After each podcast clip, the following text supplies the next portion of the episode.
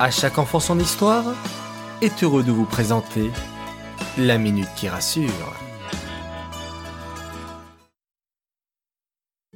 Coucou mes chers enfants. Allez, une semaine qui commence avec de bonnes résolutions. J'espère qu'avec toutes ces minutes qui rassurent, vous avez pu améliorer certaines choses, les comprendre aussi et être réconforté. Pour certains enfants, l'école a déjà repris ou va reprendre cette semaine. Pour d'autres, vous restez encore à la maison. Ceux qui vont à l'école vont peut-être avoir du mal à reprendre les vieilles habitudes. Se lever tôt le matin, se coucher tôt le soir, rester assis sur une chaise à écouter le professeur.